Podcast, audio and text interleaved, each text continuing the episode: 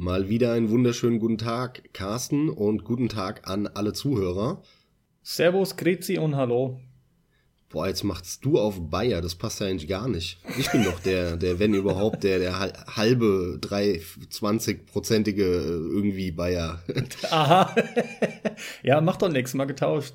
Wir werden heute über ein typisches, das typische Klischee sprechen, was Videospiele angeht. Und zwar, inwiefern sind Spiele kindisch? Inwiefern haben Spiele diesen Ruf, dass sie kindisch sind? Und vor allem, was hat es für Ausprägungen gehabt und hat es vielleicht heute noch? Äh, wo könnten wir sein, wenn es nicht gewesen wäre? Und so weiter und so fort sehr, sehr großes Thema, sehr allgemeines Thema und immer wieder auch sehr aktuelles Thema. Also man, man stolpert da heute doch noch immer wieder drüber. Ähm, und damit steigen wir eigentlich auch schon komplett und direkt in das Thema ein. Es ist zurückgegangen. Ich finde, aus meiner Perspektive, früher war dieses Thema extrem und heute ist es immer so peu à peu zurückgegangen, so seit den 2000ern würde ich behaupten, so seit den letzten 15 Jahren. Gott sei Dank. Es hat auch lang gedauert, aber wie häufig vorher einfach dieses Image vorherrschte, Videospiele und Computerspiele sind nicht mehr als so ein, so ein Spielzeug der Woche für die kleinen Kinder vor allem finde ich es sau interessant, wenn man sich anschaut, wie das in anderen Ländern war. Wie das in Japan ist, die Kultur, was Videospiele angeht. Wie die äh, Videospielkultur in der USA ist, auch ähm, damals schon. Das war völlig anders. Damals war es völlig normal ja auch, dass man, dass man Spiele im Wohnzimmer spielt. Und hier in Deutschland war das eigentlich, ich kenne so gut wie keine Familie von, von vor den 2000ern, wo es normal war, in Anführungszeichen, dass man im Wohnzimmer gespielt hat. Das Wohnzimmer war kein Spielzimmer und da haben fast alle Eltern, fast alle Familien total den Wert drauf gelegt und haben gesagt, gespielt wird im Spielzimmer und nicht hier, ja, und, aber der Fernseher, der darf da sein, ne? So, das ist irgendwie, das ist auch so, so eine deutsche Sache, so eine, so eine deutsche Eigenschaft, äh, wo, wo, wo es einfach super lange gedauert hat, bis die Deutschen da mal ein bisschen, ne, so die Arschbacken nicht mehr ganz so fest zusammengekniffen haben, was das angeht und den Stock so ein bisschen rausgezogen haben. Ja, ist auf jeden Fall eine ganz interessante Sache und dass das Ganze zurückgegangen ist mit diesem klassischen von dir eben beschriebenen Vorurteil, äh, liegt, wie ich meine, ganz einfach daran, dass Spiele halt absolut im Massenmarkt angekommen sind. Das Ganze ist wesentlich salonfähiger geworden und ich möchte fast schon sagen, da rücken oder die Generationen, ja, die damit einfach nichts zu tun haben. Aussterben ist nicht ganz richtig, aber werden halt massiv weniger. Es gibt immer noch Leute, die mit dem Medium grundsätzlich nichts anfangen können, aber das sind dann auch fast schon noch die einzigen, finde ich, von denen du dann halt eben, die dann diese typische Vorurteile äußern. Ich glaube, der entscheidende Punkt bei dem Thema, und da würde ich dir somit vollkommen auch recht geben, ist, das, das hat so eine, so eine Alterskomponente und in erster Linie geht es darum, welche Altersgruppe, also welche Gruppe, die wie groß geworden ist, jetzt im Berufsleben steht und sowohl arbeitet als auch die Saat der Arbeit dann wieder ausgibt. Ja, weil damit bestimmst du ja oder bestimmt diese Generation, was für Leistungen geschaffen werden in der Gesellschaft und in dieser Wirtschaft aktuell. Und auf der anderen Seite bestimmt die aber auch gleichzeitig, was nachgefragt wird. Und das hat sich halt total verändert. Früher waren das halt sehr häufig tatsächlich nur Kinderspielzeuge und das, was in Deutschland dann erfolgreich wurde, das war, wenn man mal absieht von diesen Anfängen, von, von irgendeiner Pong-Maschine, einem Atari 2600, was halt nette Spielzeuge waren und damals halt auch dieses totale Phänomen hatten der, der Technologie, was plötzlich möglich ist mit Technik und Elektronik. Danach muss man eigentlich sagen, dieser ganze amerikanische Boom, der dann entstanden ist in den 80er Jahren und dann zum Videospiel-Crash dort geführt hat, weil äh, 8 Millionen Leute immer nur Pong und Pac-Man kopiert haben und jeder scheiß Spielzeughersteller seine eigene Konsole herstellen musste, ähm, der ist ja so wirklich hier nie angekommen. Also wir hatten ja hier in Deutschland auch nie eine Konsole von, wie hießen die alle, Mattel und so, diese, diese ganzen Spielzeughersteller. Das sind ja alles amerikanische Phänomene, die man mittlerweile halt sehr gut hier auch kennt und mitbekommen hat durch das Internet. Ähm, was ich damit sagen will, ist, dass dann eigentlich das erste Mal wo wir so von einer, ich sag mal, richtigen Spielekonsole sprechen, die auch hier super erfolgreich war. Und es waren nicht einfach nur irgendwelche Striche auf dem Monitor. Das waren eigentlich der NES und das Master System und insbesondere natürlich Nintendo. Die waren in Deutschland immer wesentlich weiter vor Sega, äh, was den Gesamtmarkt angeht, als jetzt in der USA oder in Japan. Deswegen spricht hier eigentlich jeder und in, das, das war wie, wie so eine Art Volkstrauma oder was weiß ich, wie Kulturgesellschaftstrauma, dass wenn man Videospiel gesagt hat 1995, jeder, egal ob 30, 50 oder 8, sofort an Mario gedacht hat. Mit zunehmender optischer Qualität hat auch die Akzeptanz zugenommen, weil der weil der gesamte Zugang zu dem Medium wesentlich einfacher ist. Du brauchst halt nicht mehr eine großartige Fantasie. Der, allein der Ton, was das ausmacht, aus den Kinderzimmern oder generell allgemeiner gesprochen, von den Videospielen, von diesen Geräten gehen plötzlich keine brutalen, nervigen Piepstöne mehr aus, ja. Du kannst jetzt was wahrnehmen an Ton, was auch irgendwie nach einem Stück Musik klingt. Oder wie gesagt, wenn du auf dem Bildschirm geschaut hast, konntest du jetzt nachvollziehen, ah, ganz klar, da bewegt sich eine Figur. Die ist auch, um beim Mario-Beispiel zu bleiben, äh, ganz klar identifizierbar. Du siehst Arme, Beine und so weiter, selbst die Mütze. Das alles hat halt eben mit dem einfachen Zugang zu tun und der Tatsache, dass dadurch mehr und mehr Leute zu dem Medium kamen. Aber letzten Endes führt uns das ja wieder nur dahin, dass dieses Vorurteil letzten Endes mittlerweile quasi verschwunden ist. Es stimmt aber nicht ganz, du hast es schon angesprochen. Und die Leute, die noch existieren, sind auffälligerweise entweder halt eben noch alte Leute oder allgemein Leute, die mit dem Medium nicht wirklich was anfangen können oder aber wenig wie, Berührung wie, wie Waren das, wie waren das früher bei dir? Also kennst du dieses Phänomen auch, von dem ich gesprochen habe, dass eigentlich für die Eltern in den 90er Jahren, also wenn man in den 90er Jahren äh, Kind war, es ein absolutes No-Go war, im Wohnzimmer Videospiele zu spielen? Tatsächlich ist es ein bisschen unterschiedlich. Überwiegend ja, bei uns oder auch bei mir war das der Fall. Einige meiner Erfahrungen bestätigen für mich auch, und das ist jetzt wieder ein interessanter Unterschied, was diese ganze Rezeption von Spielen im Allgemeinen angeht.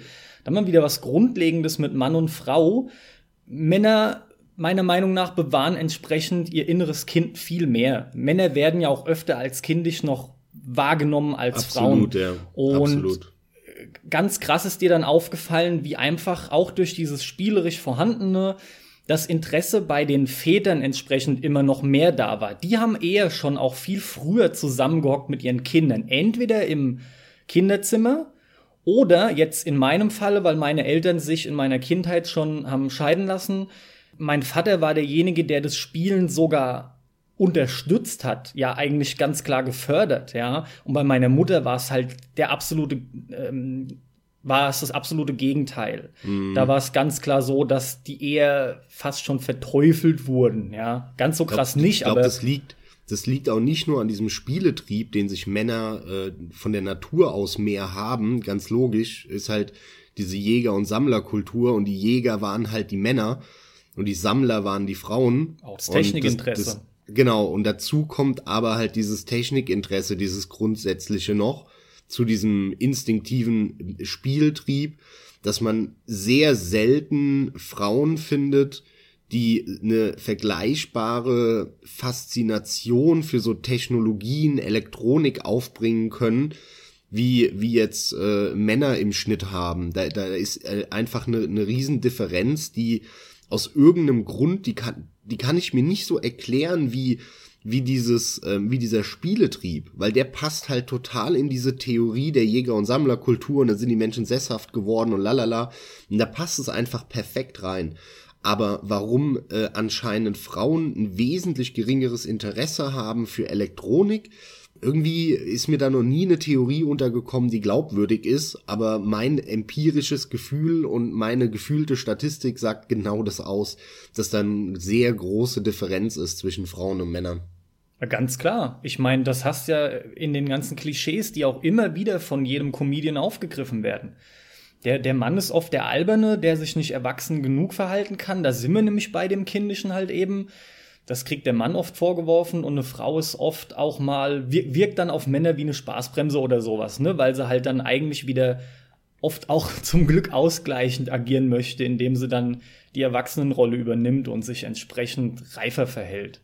Ich vermute mal, das hängt sehr stark damit zusammen, dass Frauen die Kinder bekommen bei Menschen. Denke ich auch. Und deswegen äh, die Frauen instinktiv ein viel größeres Verantwortungsbewusstsein häufig haben und auch viele Dinge so, ich sag mal, aus Sicht von einem Mann dann unnötig ernst sehen. Wo der Mann eher sagt, ach, scheiß drauf, Alter, ja. Und die Frau dann halt, nee, das könnte ja aber zur Gefahr für mein Kind werden. Mhm. Ne? Und der Mann sagt dann aber quasi, um den, um den Instinkt zu übersetzen, ja, mir doch egal, bumse ich mit einer anderen, da habe ich noch ein Kind. Ja, knallhart, aber äh, auf jeden Fall unterstütze ich diese Punkte. Es ist, ist bin, ja nicht ich, der einzige bei weitem, ich, aber. Bin der, ich bin der Evolution Translator heute, ja. Ja, ja, der Evolution Translator, oh Mann. Darwin for Dummies, ey. Unglaublich. Ja, mir, mir ging's auch so früher. Für mich gab's drei Gruppen von Spielen. Ich habe die immer so ein bisschen äh, in so drei Subgenre quasi eingeteilt. Ähm, und das ist vielleicht interessant, da interessiert mich jetzt deine Sichtweise, vor allem ob dir das ähnlich ging. Mhm. Und zwar äh, fing das für mich an mit diesen typischen Kinderspielen. Mhm. Oder ich sag mal Spiele, die halt auch sehr stark mit dem Fokus für Kinder gemacht waren. Wie natürlich ein Mario. Klar, im Prinzip alles von Nintendo, aber auch andere Spiele, die einfach für Kinder sehr geeignet waren. Doom 2. Äh, jein. Und die zweite Gruppe sind dann Spiele, die so Klischee kompliziert sind, erwachsen sind, groß, Ultima Online, Ultima generell, ähm, äh, die die Might and Magic Serie, also so diese ja, okay, also du redest jetzt von Spielen mit viel Menü und so einem Kram, viel Verwaltung, genau. meinetwegen Wirtschaftssimulationen, Rollenspiele, Viele, das ganze Gedöns. genau. Okay. Das sind so typische Spiele, die, die rafft noch nicht mal ein Achtjähriger. Nö, halt vor allem auch viele strategische Aspekte bei so Spielen dann und sowas. Genau, ja. Ganz genau. Und die dritte Gruppe sind eben diese typischen Teenager-Spiele. Das sind Spiele, die häufig brutal sind, häufig sehr actiongeladen sind, sehr schnell.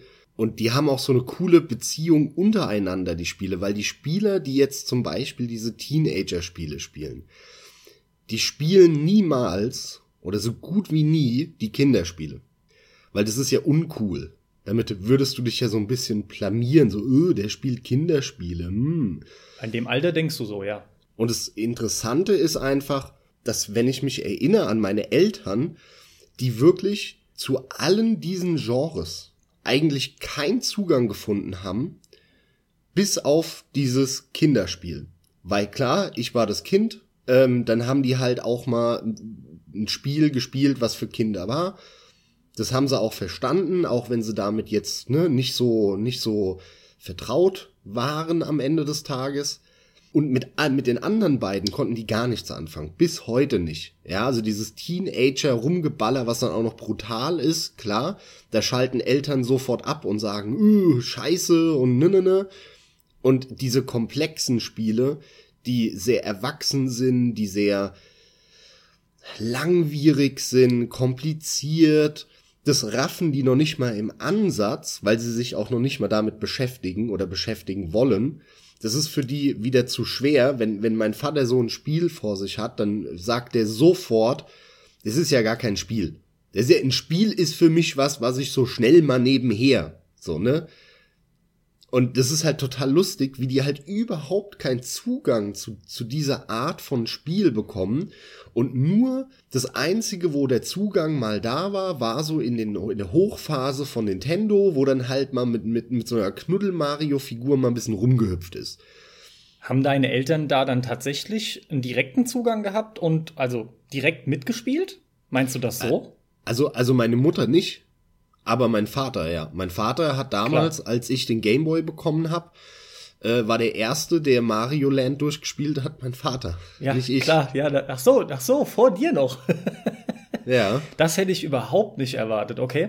Also, weil ich deinen Vater ja entsprechend kenne, aber ich, ähm, das andere ist natürlich wieder klar, sagte ich ja schon, ne? Natürlich war das dein Vater und nicht deine Mutter. Das, ja, erwartungsgemäß eben.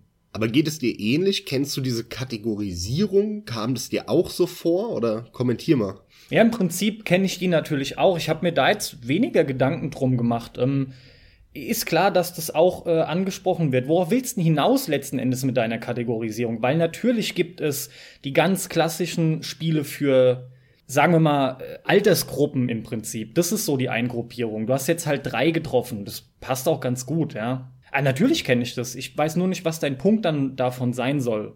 Wie eben gesagt, ist die Kernaussage von dem Ganzen, dass ähm, die Kinderspiele, die so ein bisschen knuddelig sind und auch eher einfach, sind die einzigen, wozu so diese typischen Eltern in Deutschland äh, in den 90er Jahren Zugang finden konnten, wenn überhaupt. Und zu allen anderen Kategorien von Spielen, wie halt eben äh, irgendwelchen Ego-Shootern, die es ja auch schon damals, du hast Doom 2 in den Raum geworfen. Ähm, oder halt solche Dinge wie Ultima, die es ja auch schon gab in den 80er, 90ern. Dazu haben die aber nie, nie und nie Zugang gefunden, sondern ja, das war vorbehalten für eine kleine, freakige, ich sag mal, Informatik-Clique in Deutschland. Aber dass so der, der Otto Normalverbraucher damit was anfangen konnte, einen Zugang finden konnte, das gab es nicht. Das gab es einfach nicht. Und ähm, somit äh, war das einzige, das, das Bild, was sich geprägt hat, und das ist so meine Erfahrung, wie dieses, hey, Spiele sind kindisch, Spiele sind was für Kinder, kommt genau daher, weil das der einzige Zugangspunkt war von so einer bestimmten Generation, die so in den 80er, 90er Jahren eben Eltern waren und Geld verdient haben und so richtig mitten im Leben standen. Das war der einzige Bezugspunkt. Und das war der Anfang von dieser deutschen äh, äh, Videospiele sind was für Kinderkultur. Das ist richtig. Deswegen ist das ja jetzt auch im Laufe der letzten Jahrzehnte verschwunden oder sehr stark in den Hintergrund gerückt. Obwohl, jetzt, wenn man es streng nimmt und mal guckt, der, der, der Zugang dazu, diese Generation zumindest, die damals nur Zugang über die Kinderspiele hatte, hat erst wieder mit den Smartphones und Tablets Zugang zu oder zu solchen Spielen gefunden. Aber der entscheidende Unterschied ist, es ist ähm, eine Generation nachgewachsen, nämlich wir die jetzt so 20, 30 sind, die mit Spielen groß geworden sind, die irgendwann diese Kinderspiele hinter sich gelassen haben und weiter in, in dieses Hobby reingerutscht sind und dann erst irgendwelche Ballerspiele gespielt haben und dann irgendwelche ausufernden riesigen Rollenspielen mit tausenden von Statistiktabellen und so. Und mittlerweile haben wir halt eine Gesellschaft, wo von vorne bis hinten gespielt wird, nur halt anders, andere Spiele auf anderen Plattformen. Ne? Das ist halt ganz interessant an der Entwicklung.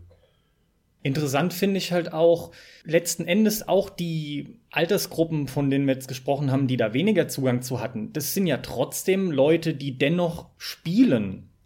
Ganz typisch wären zum Beispiel irgendwelche Sportarten zu nennen. Da kommt halt keiner auf die Idee, das als kindisch zu betrachten, weil das was Akzeptiertes ist und obwohl es trotzdem per se, das ist ganz klar ein Spiel. Nimm, nimm allein Fußball, nimm ein Fußballspiel. Wie viel Abermillionen Leute das gucken, wie viele Leute das selber spielen, ausüben und so weiter und so fort. Also gerade beim Videospiel lag das an dem von dir beschriebenen, dass das in den Anfängen etliche Jahre so rüberkam. Und ich schieb das auf dieses ganze quietschige, sieht nach nix groß aus, ist so Larifari-Zeugs. Irgendwie nichts wirklich Handfestes und du musst da, fast würde ich halt schon sagen, man muss auch ein bisschen kleiner gewesen sein, um damit was anfangen zu können. Und für den Otto-Normalverbraucher war nämlich genau das, wie du sagtest, schwerer da reinzukommen. Es war nur so eine Handvoll auserlesener Informatiker, hast du es genannt, die da dann den Zugang gefunden hatten. Ja, oder Brettspiele. Ich meine, in den 70ern, 80ern, 90ern, da wurden ja auch ohne Ende Brettspiele gespielt. Ja, um also, nur ein weiteres Beispiel. Ist sogar noch besser als irgendwelche Sportarten, liegt noch viel näher an meinetwegen auch Videospielen. Ist halt auch Spielen, ja. Aber das ist, glaube ich, generell ein Problem. Ich habe das auch immer wieder, äh, äh, sage ich mal, merke ich das an, an meinen Eltern, äh, aber da wieder insbesondere an meinem Vater und nicht an meiner Mutter. Mit Brettspielen? Nee, ich meine jetzt will auf einen anderen Punkt hinaus, ähm, weil du eben davon gesprochen hast, ähm, das war so abstrakt, sage ich mal, ne, alles. Und ich habe die Erfahrung gemacht, dass insbesondere so unsere Großeltern, ähm, also vielleicht von irgendeinem zehnjährigen, 15-jährigen heute die Urgroßeltern, die konnten nix mit Fantasie anfangen. Also mit diesem ganzen Genre auch, ähm, wo, wo irgendwer sich irgendwelche Stories ausdenkt. Damit kommen die nicht klar. Und die kommen damit halbwegs klar, wenn es in der real, realistischen Umgebung quasi abgeht. Also wenn man halt sagt, das ist zwar ausgedacht, das, also das hat so nie stattgefunden, aber das spielt mit Menschen in unserer Welt. Guck mal, da vorne, da ist der Edeka und der Rewe-Markt und da ist die Apotheke in dem Kaff, so, ne? Dann kommen die noch damit klar, dann raffen die, ah, ach so, aber das gab's nicht. So, den Typ gab's nicht. Ah ja, okay, verstehe. Aber wenn's dann heißt, ey, da gibt es die Orks und äh, dann gibt's Aliens, äh, die kommunizieren mit Zwinkern der Augen äh, und deswegen ist die Übersetzung schwer und dann in dem Universum gibt's das und äh, Raumschiffe und die Erde ist mittlerweile kaputt und die sind aber alle umgezogen auf einen anderen Planeten und ne, nur, nur mal so jetzt dahin gelabert als Beispiel, dann schalten die sofort ab. Das, das ist ja völlig realitätsfern. Das, ja, das ist der Sinn und Zweck davon. Die so, ja, nee, das interessiert mich nicht. Damit kann ich nichts anfangen. So, weißt du? Die sind nicht, die können sich das nicht vorstellen. Die haben verlernt im Laufe des Lebens, weil die vielleicht auch viele Dinge erlebt haben im Leben, auch häufig viele, viele ernste und schlimme Sachen, wenn es dann um Kriege geht und so weiter. Und im Laufe ihres Lebens haben die verlernt, ähm, ihren Geist so ein bisschen so die Welt zu abstrahieren und, und nicht hier im Hier und Jetzt immer nur äh, festzusetzen. Meinst du sondern denn? halt einfach mal die Fantasie anzuregen und zu sagen, was wäre denn wenn, was wäre denn, wenn das anders wäre, was wäre denn wenn, was wäre, wenn in Zukunft das und das passieren würde. Das haben die alles komplett verloren und da bin ich ultra froh. Das war nämlich schon ganz früh ein erschreckendes Beispiel in meinem Leben, finde ich weil ich das schon immer bei meinem Vater gemerkt habe und auch bei vielen anderen älteren Leuten, ja, die so halt 40, 50, 60 oder 70 waren, als ich jung war. Und das ist, war so abschreckend für mich. Und da bin ich ultra froh, dass obwohl ich halt kein Romanleser bin, weil ich mit dem Medium hat, hatten wir erst im letzten in der Folge äh, nicht so viel anfangen kann, ich aber über die Spiele und auch über Filme den Zugang finde zu diesen Welten, zu diesen Fantasiewelten. Und die müssen ja noch nicht mal brutal abgehoben sein und die können ja sogar ultra intellektuell und philosophisch sein, wenn du dann dir äh, irgendwelche Star Trek Next Generation Folgen anguckst, was da für ein für ein intellektueller Ballast fast schon drin steckt, ja, aus denen die triefen die Folgen. Und dann kannst du dich halt acht Stunden an der Uni unterhalten mit irgendwelchen Leuten über, über eine Star Trek Folge. Das ist was, was mein Geist halt offen gehalten hat und auch in mir persönlich so eine, so eine gewisse Liberalität auch in, in anderen Bezügen einfach erzeugt hat und am Leben erhalten hat, so dass ich nicht so steif, ignorant in der Realität festsitze und mir noch nicht mal vorstellen könnte, ja, was könnte denn sein, wenn der Baum da jetzt nicht da wäre, sondern ein Meter weiter rechts? Ja, so, so fühlt sich ja an, als würde so ein banaler Scheiß diese Leute schon überfordern in ihrer Vorstellungskraft. Okay, du hast enorm viel jetzt angesprochen. Oder als erster Punkt, ich wäre mir schon gar nicht so sicher, ob das wir reden halt jetzt von den ganzen Nachkriegsgenerationen, ja. Ob das wirklich weltweit so war, denn generell gab's Fantasy schon viel früher. Das gab schon immer Menschen, die sich damit beschäftigt haben. Das ist selbstverständlich auch in dem Bereich mehr geworden. Das hat alles mehr Platz dafür gefunden und ja, es ist sicherlich korrekt, dass äh, gerade unsere Großeltern oder diese Generation, dass die natürlich, ich fasse es jetzt mal zusammen, viel ernsthafter und, und bodenständiger, ist nicht mehr so ganz korrekt, groß wurden aber auf jeden Fall, ja. Die haben natürlich auch viel weniger technisches Spielzeug gehabt oder zumindest elektronisches.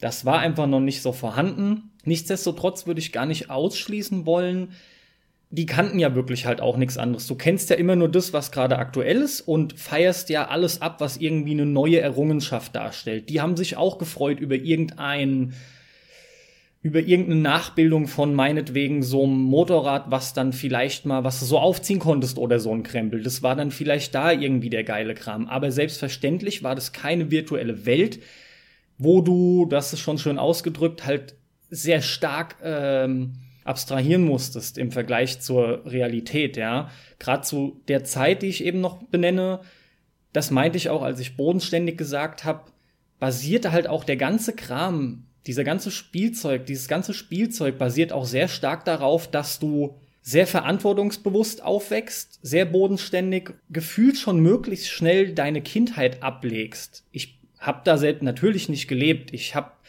da auch nicht so viel Profundes zuzusagen. Stell mir das aber durchaus so vor von allen Dokumentationen, die man halt so im Laufe seines bisherigen Lebens gesammelt hat.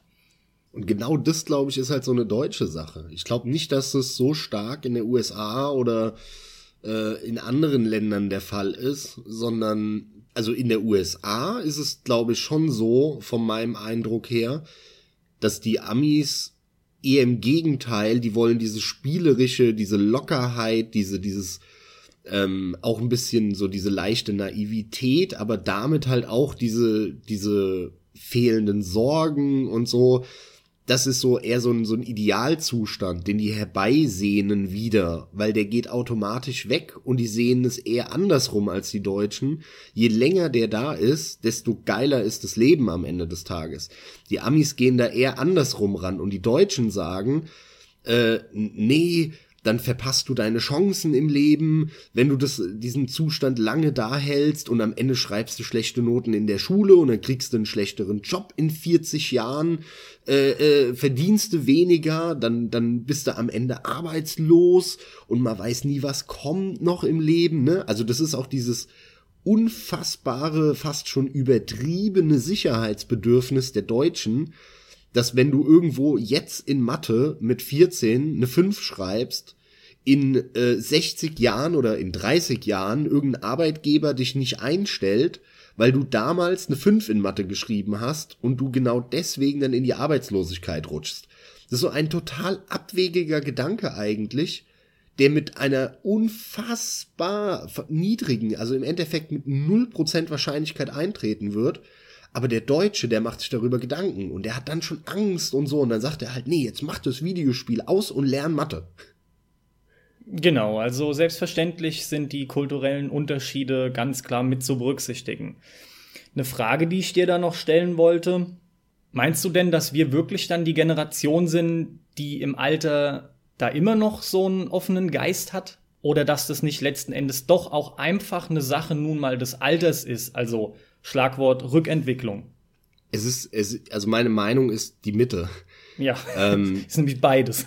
es ist natürlich so, dass je älter du wirst, je mehr du im Leben erlebst, je mehr Erfahrungen du machst, desto steifer wirst du, weil du halt immer mehr Erfahrungen sammelst, das ist gut, das ist scheiße, das ist gut, das ist scheiße, das ist gut, das ist scheiße, so.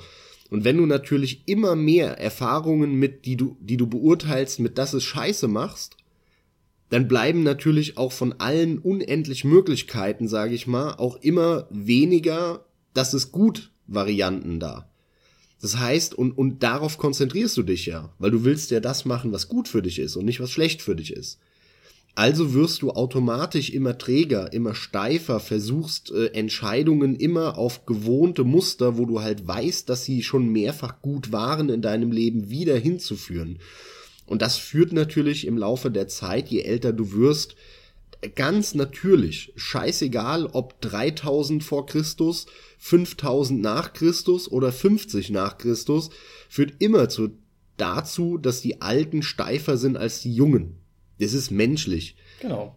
Aber der entscheidende Unterschied ist, glaube ich, und das haben wir miterlebt, wir haben hier eine Technologie, oder lass es mich anders sagen, ein, ein Wachsen, ein Ursprung, ein Auftauchen einer Technologie erlebt, nämlich dieser Computertechnologie insgesamt. Und die war so komplex, die hat so viele Möglichkeiten zur Folge gehabt. Das ist ja heute noch nicht lange nicht ausgereizt. Guck mal, wie lange es gedauert hat, bis das, die Möglichkeiten des Internets auch nur halbwegs ausgereizt wurden. Das hat 30 Jahre gedauert. Oder 20. Das hängt ja alles zusammen. Das Internet ist ja nur eine, eine Möglichkeit von dieser äh, PC, Rechner, Chip-Technologie. Ähm, die Videospiele sind es halt eben auch. Das ist auch eine Variante davon. Und ich glaube, wir hatten da halt einen sehr harten Umbruch und wir haben diesen Umbruch halt miterlebt. Wir haben wirklich Generationen miterlebt, die mit dieser neuen Technologie, die unfassbar prägend ist, die Gesellschaft verändert und zwar sehr stark und zwar in vielerlei Hinsichten, egal ob es im Beruf ist oder privat oder selbst im Auto oder am Fahrrad, da hast du jetzt auf dem Handy dein Navi dabei, ja, und solche Sachen. Ähm, und die konnten damit nicht umgehen. Das war einfach, die waren schon zu alt und zu festgefahren, um mit diesen riesen Veränderungen dann nochmal so halbwegs klarzukommen. Und das haben wir miterlebt. Ich glaube, und es sagt man ja auch, das ist halt die Informationsgesellschaft und es gibt Leute, die behaupten, das wäre ein, ein genauso harter gesellschaftlicher Umbruch wie damals die industrielle Revolution als alle in die Stadt gezogen sind, Maschinen in Fabriken gearbeitet haben, die Dampfmaschinen und die Eisenbahn gekommen ist und so. Das war richtig aktueller Hightech-Shit damals. Und ähm, ich glaube, genau dieser Umbruch damals äh, im 19. Jahrhundert, da gab es gleiche Phänomene. Da hattest du auch einen Haufen Leute, die halt 60, 70 waren, 80, die ihr Leben lang als Bauer irgendwo auf dem Feld gearbeitet haben, die als jung waren, noch wahrscheinlich in der Leibeigenschaft waren von irgendeinem König oder so, ne? Und die haben damals natürlich konnten damit nichts anfangen. Guck mal hier, komische Dampfmaschine, so ein Fetz, ja, braucht kein Mensch. Seit 60 Jahren fahre ich hier mit meinem Pferd und den komischen halbrunden Rädern äh, äh, von Dorf zu Dorf. Mhm. Braucht doch jetzt nicht so ein Fetz wie eine Dampflok. Damals gab's, das sind halt immer diese, diese krassen gesellschaftlichen Umbrüche. Ja, und da hatten wir lange keinen seit der industriellen Revolution. Und damals, als wir halt klein waren, sind wir genau in diese Phase reingerutscht, wo der kam, wo der angefangen hat, nämlich mit Computern und dem Internet und damit auch mit Videospielen und, und was auch alles daran hängt. Das ist auch äh, eine Sache, für die ich extrem dankbar bin, denn schau dir unsere Großeltern an, die kommen da gar nicht rein, kann man so sagen. Es gibt Ausnahmen, aber in dem Fall bestätigen die nur die Regel. Wir hatten das meiner Auffassung nach enorme Glück, genau in dem Zeitraum groß zu werden und da reinwachsen zu können und gleichzeitig durch dieses, ähm, durch die Tatsache, dass wir dabei unsere große Lernphase auch als Kind und Teenager dann hatten, sogar das ganze Hintergrundverständnis dafür noch extrem leicht mitnehmen konnten.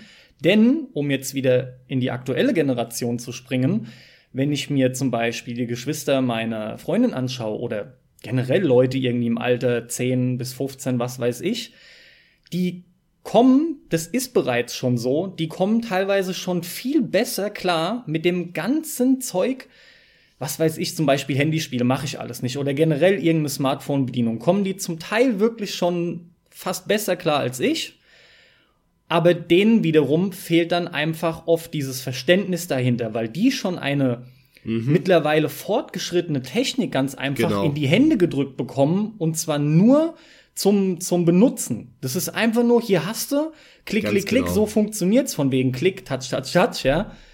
Aber denen, wenn die sich da nicht richtig reinfuchsen und im Prinzip die Vergangenheit nachlesen und nachlernen müssen bereits schon, dann haben die überhaupt keine Ahnung, wirklich so gar nicht, was da eigentlich abgeht. Mhm. Ich sag Absolut, mal ganz plump ausgedrückt, die haben, die, die, die kriegen Probleme, wenn die einen Akku wechseln sollen oder sowas. Ja, das kenne ich. Das ist halt der Vorteil, ja, weil wir so in dieser Übergangsphase jung waren und dann sind wir einerseits offen für, für das, was, was passiert mit dieser Technologie. Andererseits haben wir halt zwangsläufig mitbekommen, die Anfänge, wo das, ne, und, und wie sich das weiterentwickelt hat. Und dann hast du halt ein ganz anderes Verständnis dafür, ist klar. Wenn du halt irgendwann mal vor, vor so einem blöden DOS-Rechner gehockt hast, wo du dann noch die Command-Zeilen eingeben musst und in, in dem scheiß RAM rumfuddeln musst, damit genug Platz ist für die Programme, das sind halt Sachen, die vergisst du nicht und die prägen dich und die führen zu einem Verständnis, was viele da nicht haben.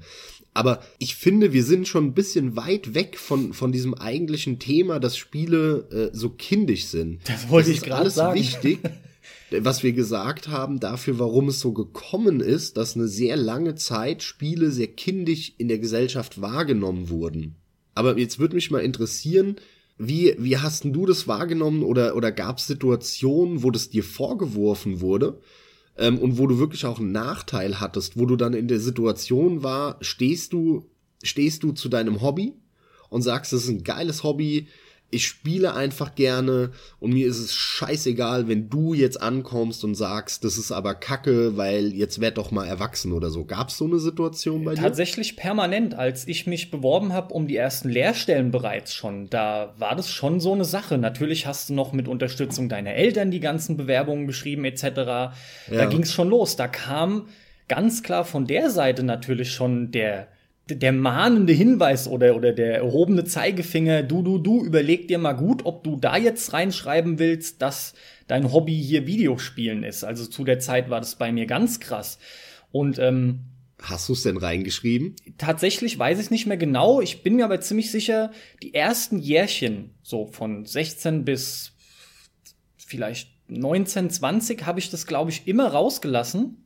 Und dann habe ich es aber irgendwann reingenommen. Und zwar gefühlt schon mit so einer Vorreiterstellung. Da will ich mich gerade gar nicht loben, aber ich weiß noch, ich habe es reingenommen wieder zu einem Zeitpunkt, da war das immer noch irgendwie verpönt. Und ich kann mich noch erinnern, dass ich das ein oder andere Mal auch bewusst drauf angesprochen wurde und habe dann quasi versucht, oder was heißt versucht, ich habe mich dann da halt gerechtfertigt, aber jetzt gar nicht negativ gemeint, was das Wort oft mit sich bringt, sondern mir war das einfach auch zu wichtig. Ich habe weißt du, dieses klassische Hobbys, äh, Lesen, Schwimmen, Fahrradfahren, also so ein Käse halt, weißt du? So, so, sowas darfst du ja noch nicht mal hinschreiben. Ja, gut, das, das, das kommt dann noch dazu, aber ja, Gott, vor meiner Zeit war das lange so, dass der ganze Kram ja oft drin stand, keine Frage. Aber mir war es einfach auch wichtig, dass es drin steht. Und außerdem ist es so ein großes Hobby und eine Leidenschaft bei mir und damals auch entsprechend schon gewesen. Warum soll ich das denn unbedingt verstecken, ja? Habe ich dann auch nicht mehr getan. Aber ist interessant, weil mir geht's genauso wie dir. Ich habe in den Bewerbungen schreibe ich es manchmal rein, manchmal nicht. Also bei mir hängt sehr stark davon ab, wo ich oh. mich beworben hatte. Genau. Und ähm, wenn das halt irgendwas sehr technikaffines war, dann habe ich es eher mit reingeschrieben. Ähm, allerdings auch nicht an erster Stelle oder so, sondern dann eher weiter hinten. Und äh, wenn es aber so, so, ich sag mal, so klassische Firmen waren, wo es vielleicht eher Richtung, Richtung Banken mal ging oder so, ne, als VWLer, damals, als, als die Uni vorbei war, habe ich dann natürlich auch mal das eine oder andere an eine Bank geschickt. Ähm, da habe ich es dann zum Beispiel nicht hingeschrieben, weil die Bank, die Banker, ja. das sind so alles so schickimicki genau. Fuzis. Und da hocken auch da die älteren Leute, die entscheiden, die älteren Männer oft, die dann mit nichts anfangen können. Das hast du bei Ge Banken, Versicherungen, genau. dieses ganze Beamtenwesen, weiß der Geier was. Das sind die klassischen Orte, wo du das weglassen solltest. Ganz genau, aber da, da habe ich auch immer ein schlechtes Gewissen bei und denke mir, das kann doch eigentlich nicht wahr sein, ne? ja. dass ich, dass ich eines meiner meiner wichtigsten Hobbys und die mir auch unfassbar viel in meinem Leben gebracht haben. Ich wäre heute nicht da und würde verstehen, wie PCs funktionieren und könnte meinen Rechner aus Einzelkomponenten zusammenbauen mit der gesamten Verkabelung und so, wenn ich dieses Hobby nicht gehabt hätte. Und wahrscheinlich äh, äh hätte ich einen völlig anderen Werdegang eingeschlagen. Ähm, und das, die, dieses Verständnis für die Technologie liegt nicht nur an der Zeit, in der wir groß geworden sind, sondern halt auch an diesem Hobby. Und äh, dass ich das so, dann so ein bisschen verstecken muss, das tut mir wirklich im Herzen weh dann immer. Schon wenn, wenn ich die schreibe, denke ich mir so, oh, und du, und dein, und dein Finger geht so auf die Backspace-Taste, weißt du? Und nein, oh. Ja, aber weh. es liegt ganz klar natürlich an den Altersgruppen, die entsprechend in der Personalabteilung sitzen und entscheiden. Äh, und die haben wir ja ausreichend besprochen, ja. Das kann man ja dann jetzt voll und ganz nachvollziehen. Wie du schon sagst, es kommt drauf an, wo du dich bewirbst. Aber ja, interessant, dass wir halt immer noch nicht das vollständig abwerfen konnten, hinter uns lassen konnten. Also das dauert noch einen kleinen Moment, ja. Da muss diese Generation muss noch aussterben. Und wie war das? Wie war das bei dir in der Schule? Weil da ist man ja noch etwas jünger. Äh, hast, hast du da negative Erfahrungen ge äh, gemacht? Mit Lehrern und so? Nee, äh, ich, ich glaube, da musste dann sagen, da sind es dann eher doch die, die Mädels gewesen, wo du vorsichtiger wurdest. äh, mit Lehrern gut, selbes Spiel, wie wenn du dich irgendwo bewirbst, aber gleichzeitig warst du ja auch deutlich jünger. Und selbst mit, äh, jetzt mal ganz im Ernst, selbst bis 16, 17, 18 kriegst du das Spielen noch in dem ganzen Umfeld äh, locker durch. Also das wird natürlich akzeptiert, weil du bist du bist mit 18 volljährig, aber noch nicht erwachsen, ja. Du bist da immer noch, das sind immer noch deine Teenagerjahre und äh, entsprechend ja. schwimmt das da alles noch mit. Du wolltest gerade was sagen. Hättest du mich mit 16 gefragt und jemand hätte gesagt, ey du, so wie jetzt gibt's ja politische Bewegungen bei uns, die sagen, man sollte früher volljährig sein. Mittlerweile bin ich der Meinung, dass 18 viel zu früh ist die Volljährigkeit sollte eher nach oben geschoben werden, eher so wie im angelsächsischen Raum genau. oder, oder in anderen Ländern, wo die halt nach 20 ist. Ja, finde ich ähm, Weil auch, man einfach mit 18 noch so viel Kindscheiß im Kopf hat. Naja. Die allermeisten auf jeden Fall. Jetzt du ja nicht wirklich, aber selbst über dich würdest du sagen, lieber ein paar Jahre mehr noch als weniger. Ja, ja, selbst über mich, ja, ja. Du warst ja sehr Klaro. frühreif, ja, in der Tat. Ähm, aber das wann anders. das gehört ja dazu, wie wir uns kennengelernt haben. Ähm, worauf wollte ich denn jetzt noch zu sprechen kommen? T tatsächlich in der Schule, um das noch abschließend zu beantworten, die, die Mädels ist ein einzige Beispiel, was mir einfällt. Da musstest du halt den Spagat hinkriegen zwischen, man soll schon sehen, was ich auch für ein cooler Typ bin und dass ich, dass ich, dass es halt wert ist, dass man den Typen auch anspricht, ja, dass sich das lohnt, dass du halt irgendwie quasi begehrenswert bist. Und gleichzeitig musst du halt dann aber auch Du, du, du, willst ja mit deinen Kumpels darüber sprechen und alles. Und das kriegt, kriegt man allem voran in deiner Klasse mit, aber auch in der Parallelklasse etc. Und da dann, zu dem Zeitpunkt damals, ne? Also wir reden hier von Ende 80er und dann natürlich die ganzen 90er, da dann nicht als Nerd anzukommen. Ja, das war ein Spagat. Ganz klar. War bei dir schon nicht mehr so krass, ne? Genau, weil bei uns unterscheiden ja fünf, sechs Jahre. Die sind da und, relevant, ja. Und ja, da merkst du voll den Unterschied. Bei mir war das in der Schule überhaupt kein Thema. Da hat jeder gezockt, also natürlich sau viele Mädchen nicht. Klar. Aber die Jungs haben quasi alle gespielt. Wir haben in der Schule untereinander immer die, die gebrannten Spiele hin und her gereicht und hier kennst du schon, hast du schon und ey, bring mal mit. Und dann hat der eine die GameStar und die PC Games mitgehabt und dann hast du im Matheunterricht zusammen da in der Zeitschrift geblättert und ähm, das war so, so, wie soll ich sagen, es war so Common Knowledge, dass wir alle Spielefreaks sind. Nee, nee, Moment. Jedes Mädchen in der Klasse wusste, dass unser allerliebstes Hobby so von den, von den Jungs Zocken ist. Das war bei mir auch schon der Fall. Aber gleichzeitig war das auch der Grund, warum du davon ausgehen konntest, dass keiner von denen, die zocken, also tatsächlich auch bei mir schon so ziemlich jeder Typ in der Klasse, das kannst du fast schon knicken, dass der mit einer aus derselben Klasse zusammenkommt. Krass, nee, das war bei uns. Es gab so. Einzelfälle, aber das war tatsächlich so, dass sich dann auf Parallelklassen oder sogar teilweise andere Schulen konzentriert, ey, so krass. Also in Ansätzen gab es es vielleicht noch, aber das war echt, also nee, in den in den 90er Jahren war das war das gefühlt bei mir nicht mehr da, obwohl also, sowas halt auch immer schwer zu beurteilen ist, weil es gibt ja dann auch andere Regionen und je nachdem, wo man zur auf der Schule war, nur wir kommen ja nun wirklich, wir waren auf der gleichen Grundschule und dann auf der erstmal zumindest auf der gleichen weiterführenden.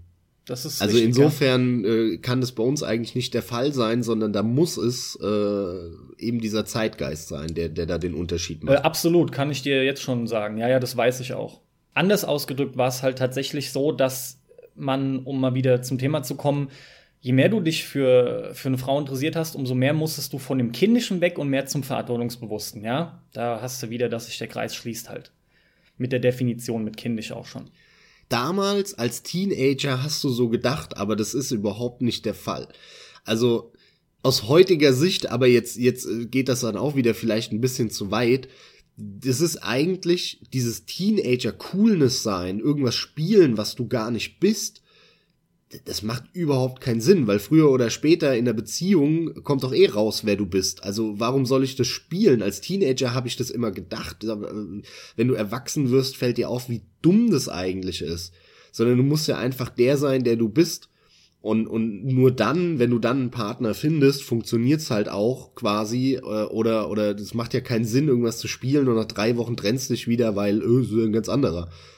Und, und dann hast du eine Mischung am Ende des Tages.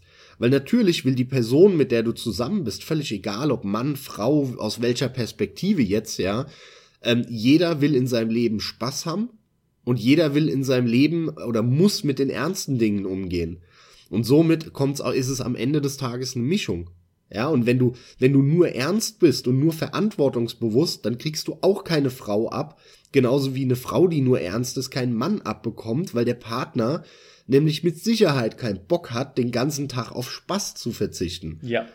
Also deswegen, das ist so eine so eine dumme Teenager-Herangehensweise. Ja, so ja, eine, so eine ja, ey, ich muss cool sein und oh, yeah, man, Biatch, what up? So, ne, das ist so, so, so, so auch dann diese, diese, diese Hip-Hop-Phase dann, ähm, weil die, weil die ganzen Hip-Hopper Was für eine natürlich hier immer immer fett einen raushängen lassen und so und genauso war es ja auch bei mir in der Zeit, ja. Und wie du schon gesagt hast, ich bin da, ich sag mal, bei weitem nicht der anfälligste gegen sowas. Ah, Das war für mich auch die große Hip-Hop-Zeit und, und die große, ich laber mal irgendwas, was, was ich eigentlich überhaupt nicht bin, Zeit. Ja, aber das hatte ich nie. Ich äh, kann halt mit Hip-Hop gar nichts anfangen, das weißt du. Das, das hatte ich nie. Und ja, äh, Musik, die du hörst, ist natürlich ganz wichtig, auch in, in den Jahren, in den Entwicklungsjahren. Äh, Bei mir, ich war halt der, der da damals schon Techno und so gehört hat und der halt mit den blondierten Haaren und den weiten Hosen rumgerannt ist, ja. Gut, es war aber auch zu der Zeit halt total in und da sind wieder die fünf, sechs Jahre unterschiedlich. Das ist auf jeden Fall lustig, ja. Aber jetzt sind wir wieder abgedriftet. Carsten, wir driften heute immer wieder ab. Ja, wir kommen ja aber auch jedes Mal wieder zurück. Muss auch mal sein. Wir, ich, ich behaupte, wir sind ein Podcast, der gar nicht so hart abdriftet in der Regel. Aber stimmt, bei, einem, ja. bei einem Thema wie dem jetzt, da ist es schon mal okay. Und hey, dann haben wir jetzt mal eine Folge, wo es mal weit drumherum geht. Es ist sowieso klar, dass die Frage am Ende noch mal gestellt wird und wir da wieder drauf kommen. Aber wir finden ja auch so immer wieder zurück. Für mich ist der Moment, in dem du meintest, hier lass uns doch dieses Thema machen, sind Videospiele kindisch und so weiter und so fort. Mir ging da spontan durch den Kopf, wow, ich kann das überhaupt nicht konkret beantworten, denn die beste Antwort ist die, die du bei Auf ein Bier wieder hören würdest. Du kannst gleich sagen, von wem? Ja und nein. Ey, gestern habe ich wieder auf ein Bier gehört und halt beim, beim Nio spielen und dann hat der Jochen irgendwas gefragt und der andere wieder ja und nein und dann, boah, nee, ey, ich würde ausrasten. Ja, also mich nervt das auch. Ich bin einer, der hatte auch ewig lang Entscheidungsprobleme oder bei der Entscheidungsfindung Probleme. Mir ist das mittlerweile so wichtig, weil du, du brauchst eine klare Stellung zu allem Möglichen. Jetzt ist es hier aber so, dass es ganz einfach, wir haben schon genannt, natürlich hängt es vom Spiel ab.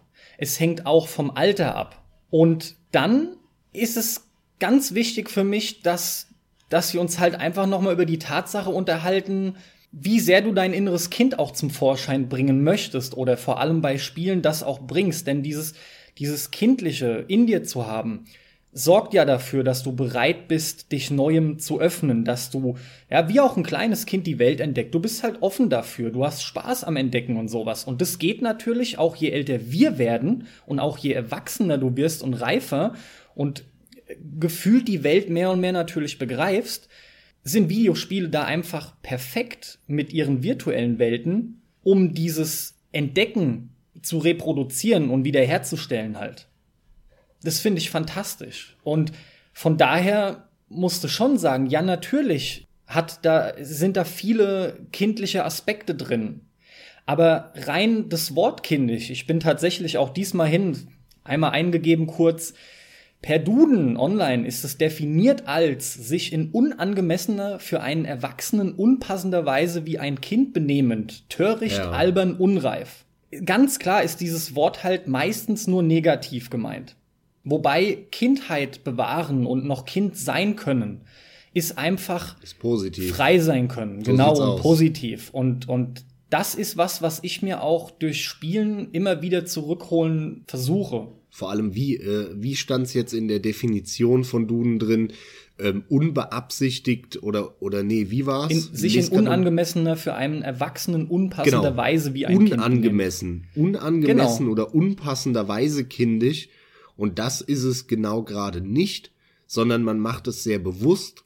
Man man entscheidet, ey, ich habe jetzt ich bin, ne, hab genug gearbeitet, die Wohnung ist klar Schiff und so. Ich habe meine Verantwortung, der bin ich nachgegangen und zwar in vollem Umfang. Mhm. Und jetzt habe ich Zeit und jetzt setze ich mich bewusst hin und spiele und und hab Spaß damit, mich jetzt in eine andere Welt reinzudenken oder was auch immer, ja.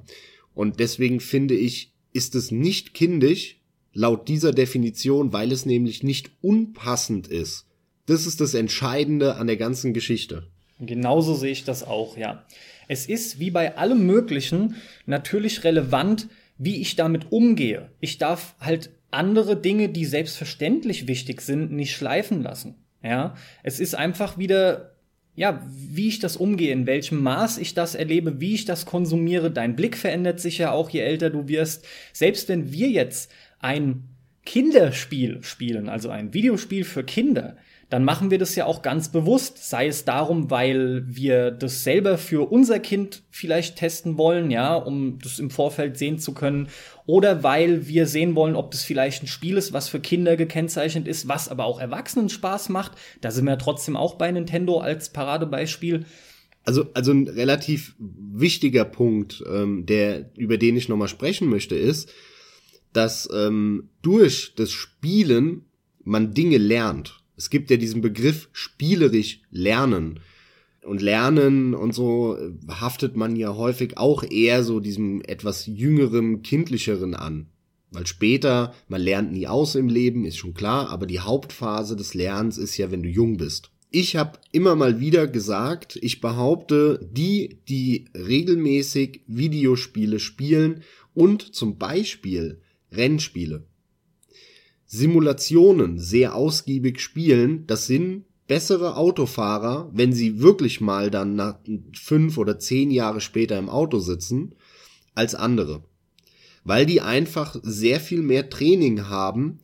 Und ähm, ich meine, nicht ohne Grund ähm, geht das Militär hin und schult ihre Panzerfahrer, indem sie vorher 800 Stunden im Prinzip in einem Videospiel Panzer fahren.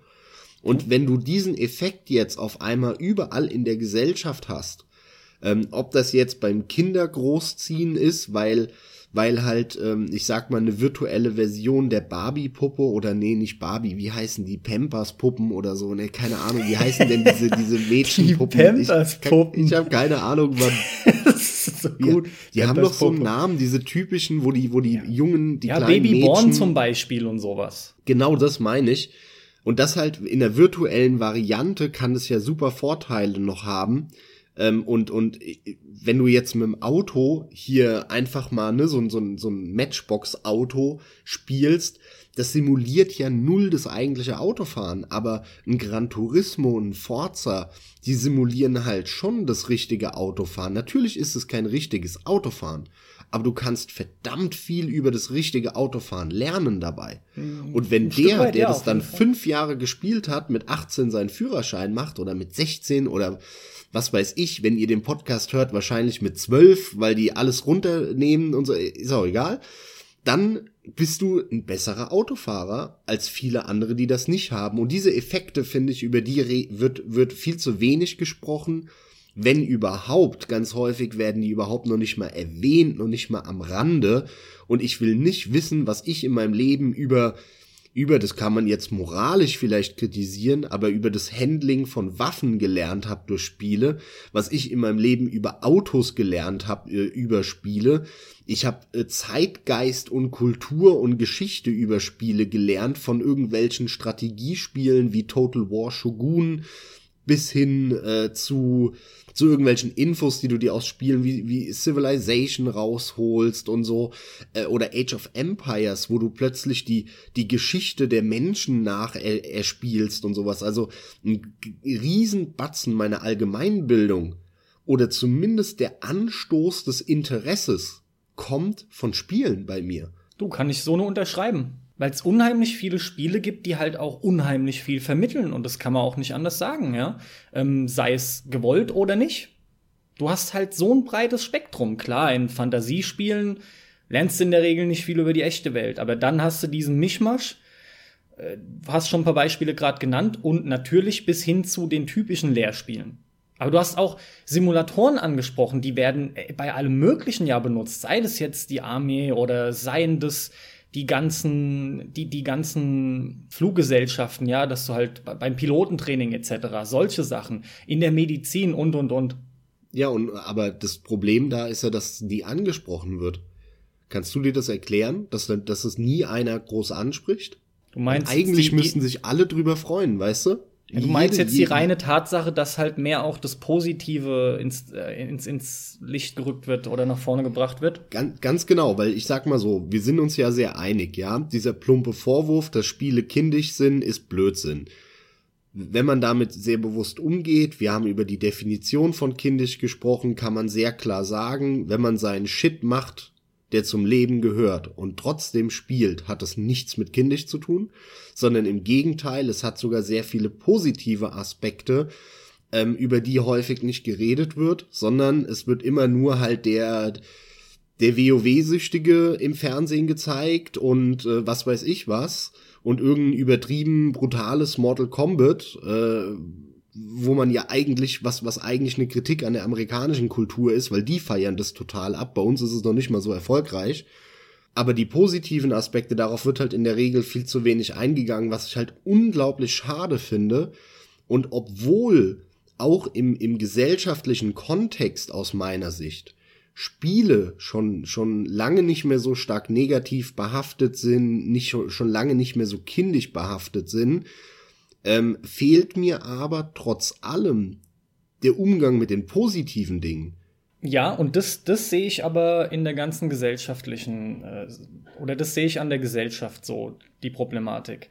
Da, wie ich es jetzt auch schon ein paar Mal gesagt habe, muss die eine oder andere Generation noch aussterben, eine andere nachkommen, die damit vertrauter ist, die das als gegeben äh, akzeptiert und damit ganz anders umgehen kann, weil sie damit groß wurde.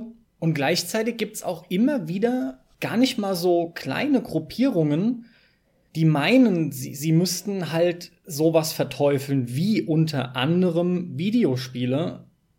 Ein großer Punkt ist halt nun mal, du hast es schon mit WoW-Sucht die angesprochen, aber Videospiele können halt sehr schnell auch als Riesenzeitverschwendung gesehen werden. Es liegt halt nun mal wirklich an dir selbst, wie du als Mensch herangereift bist und groß wirst. Und das hängt halt nur mal mit dem Elternhaus und deinem Umfeld zusammen, wie du Spiele konsumierst. Das habe ich vorhin schon kurz angerissen. Ein, ein anderes Beispiel ist meinetwegen Alkohol, Zigaretten, ja. Sachen, die auch echt unglaublich schlecht sind, aber du musst selber wissen, wie du damit umgehst. Der eine kann's, der andere nicht. Den einen macht Alkohol kaputt, den anderen nicht. Oder genauso auch Spiele.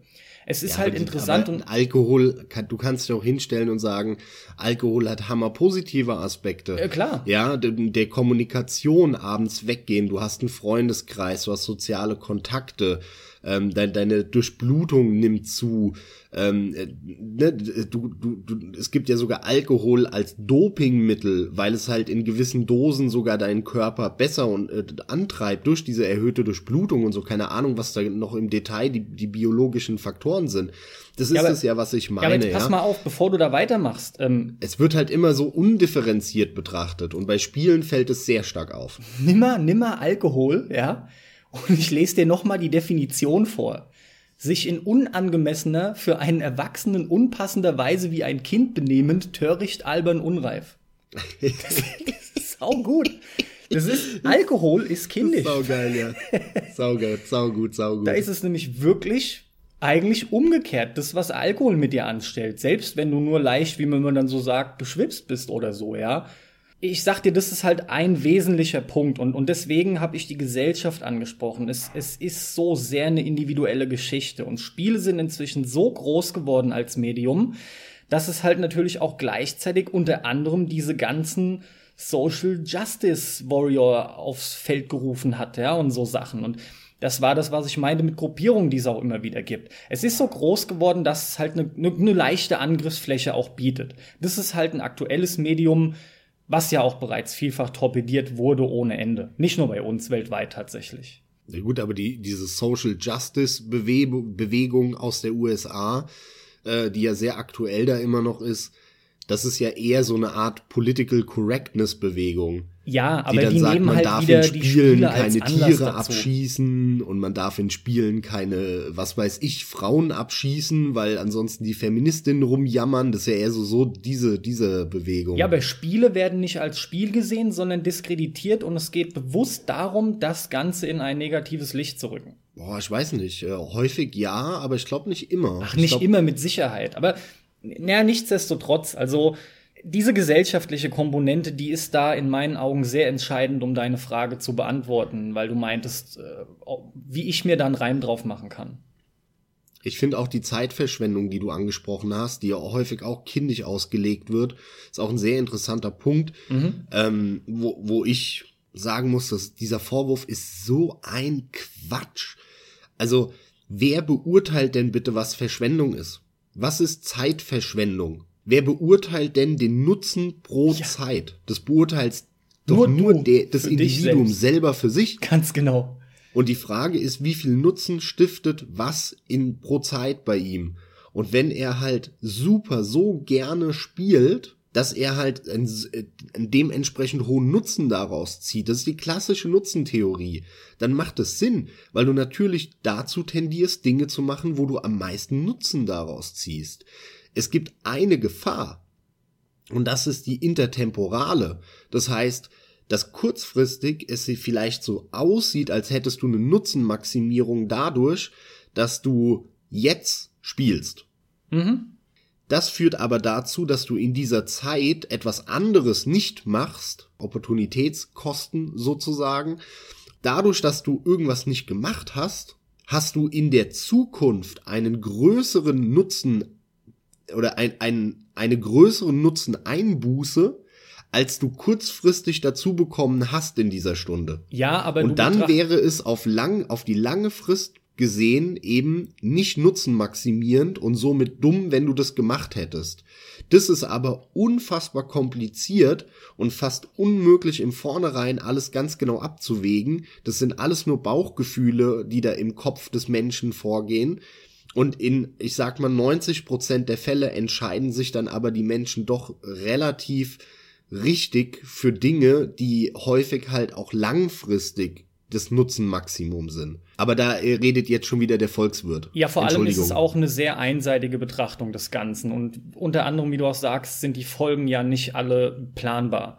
Ähm, und einseitig aus dem Grund, weil, simpel ausgedrückt, du brauchst auch als Mensch Erholung. Gen genauso wie du Schlaf brauchst, um, um dein Hirn abschalten zu lassen, musst du das auch können, indem du ein Hobby Klar. meinetwegen ausübst. Du brauchst eine Erholung von deinem zielgerichteten, von deinem Streben, was du sonst im Leben oft hast. Aber das ist ja ein Nutzen. Dein Körper ist ja so quasi programmiert, dass wenn du müde bist, dann willst du schlafen. Warum? Weil es dir Nutzen stiftet. Genau, und wenn du Du deinen Kopf freikriegen musst, du mal was anderes machen. Ja.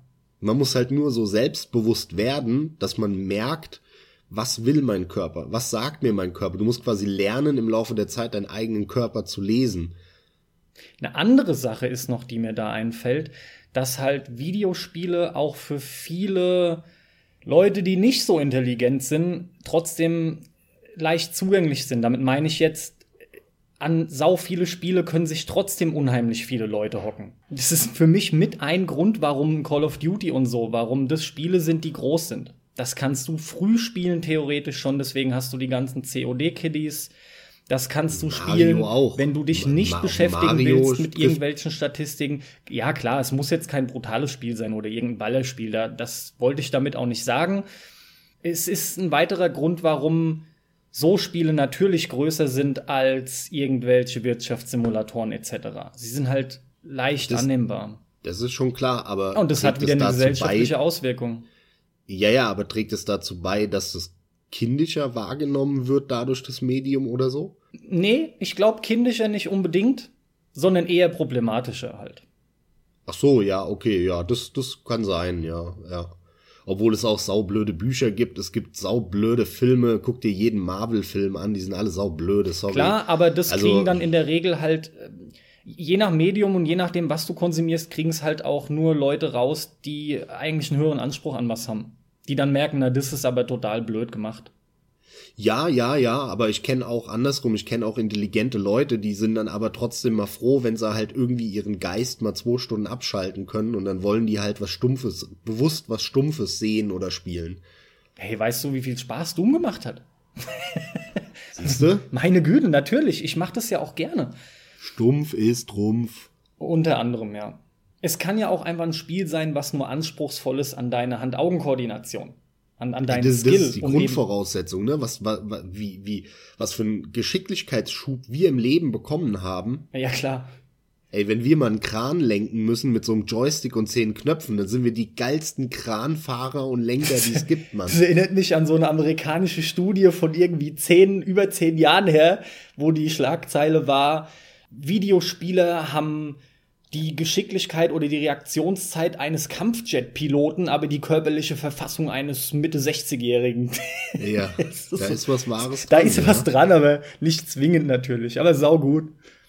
Ja, der, klar, die Reaktionszeiten steigen dadurch enorm. Aber ich glaube, wir sind uns summa summarum, äh, um mal Richtung Ende zu kommen, einig. Videospiele sind definitiv nicht kindisch das ist vollkommener Blödsinn. Der gesellschaftliche Eindruck ist Gott sei Dank zurückgegangen, aber ist noch nicht da, wo wir ihn uns wünschen. Insbesondere mit den positiven Aspekten, die viel mehr hervorgehoben werden sollten. Aber wir bewegen uns in die richtige Richtung. Und ich glaube, äh, jetzt, wenn ich auch nochmal unser Gespräch so resümiere im Kopf, das beste Indiz ist, wenn du überall in deine Bewerbung reinschreibst, ich spiele Videospiele, selbst bei welchen, wo es nicht wichtig ist, dann ist es als Hobby komplett akzeptiert. Das ist ein geiler Maßstab eigentlich für, ja. für diese Problematik und das Thema. Ja, ist schön, ne? War doch ein Punkt, der sich sehr klar herausgestellt hat. Ja, ich habe dem auch nichts weiter hinzuzufügen. Wir werden das, denke ich, auf jeden Fall noch erleben, weil solange wir noch leben, wird sich dahingehend noch einiges tun.